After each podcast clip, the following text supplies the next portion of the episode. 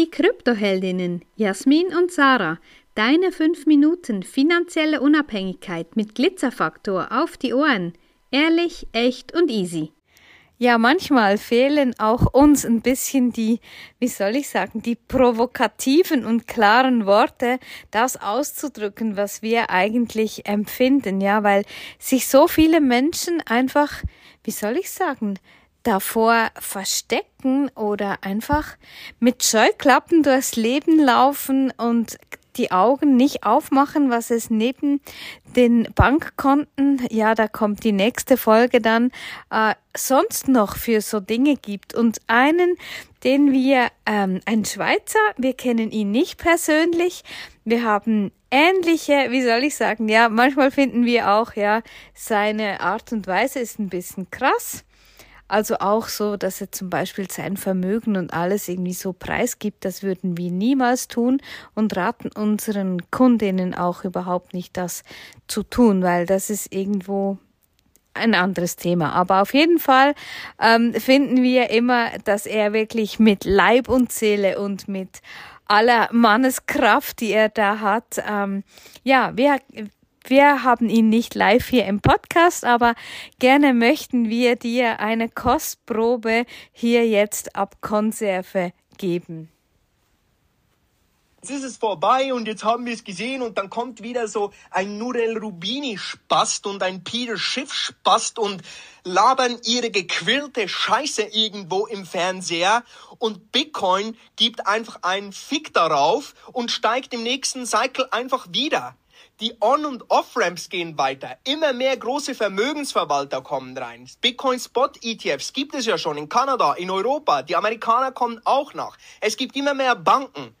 Und, und sie verstehen es immer noch nicht. Wie kann denn das sein? Wie kann man denn so dumm sein? Wie kann man denn da muss man ja nicht Tomaten auf den Augen und Ohren haben, sondern Wassermelonen und Kürbisse. Anders ist das doch nicht erklärbar. Und jetzt kommt und jetzt kommt mit all dem, was wir schon gesehen haben, und da muss man ja kein Raketenwissenschaftler sein, wenn man sich nur jetzt die Vergangenheit und die Entwicklung anschaut, was Bitcoin durchgemacht hat, was die Industrie um Bitcoin durchgemacht hat, da muss man doch wirklich, also ab IQ 100 müsste doch da schon mittlerweile klar sein, hey, das ist das Ding.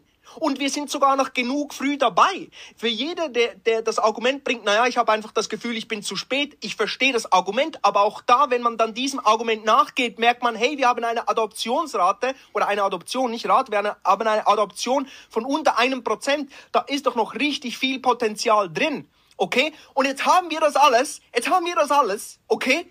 Jetzt haben wir das alles. Und jetzt kommt, ich sag's noch einmal, einer, der eigentlich gar nicht auf unserer Seite ist, der ist nicht auf unserer Seite. Okay, der ist nicht auf unserer Seite. Der macht hier keine Werbung für, hey, uh, free money from the people, for the people, dezentral, bla bla bla. Der ist nicht auf unserer Seite. Und sogar der, der mächtigste Mann der Welt oder einer, kann man so nicht sagen, aber einer der mächtigsten Menschen der Welt kommt ins Fernseher, kommt in den Fernseher auf Fox Business und sagt live, yo, äh, Bitcoin äh, ist internationales Geld, ähm, sieht so aus, als wäre es hier, um zu bleiben, kennt keine Grenzen, Inflationsschutz und, und, und. Und die Leute verstehen es immer noch nicht, der Preis ist immer noch bei 30.000. Geil, oder?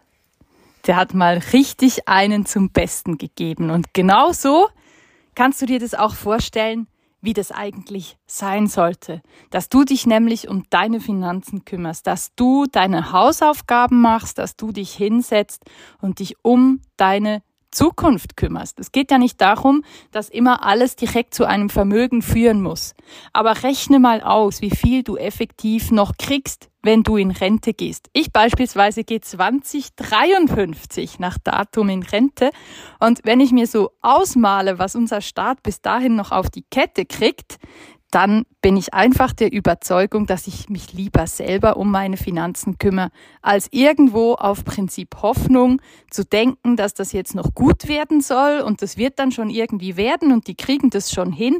Wie kann man das tun? Wie kann man so viel Verantwortung abgeben? Und genau im Thema Finanzen, genauso ist es beim Thema Gesundheit, genauso ist es beim Thema Ernährung, genauso ist es bei all den Themen, die unser Leben lebenswert machen. Also mach deine Hausaufgaben, kümmere dich um deine Finanzen. Wenn dir diese Folge gefallen hat, dann lass uns gerne ein Like da und empfehle uns weiter. Danke fürs Zuhören und stay Bitcoin.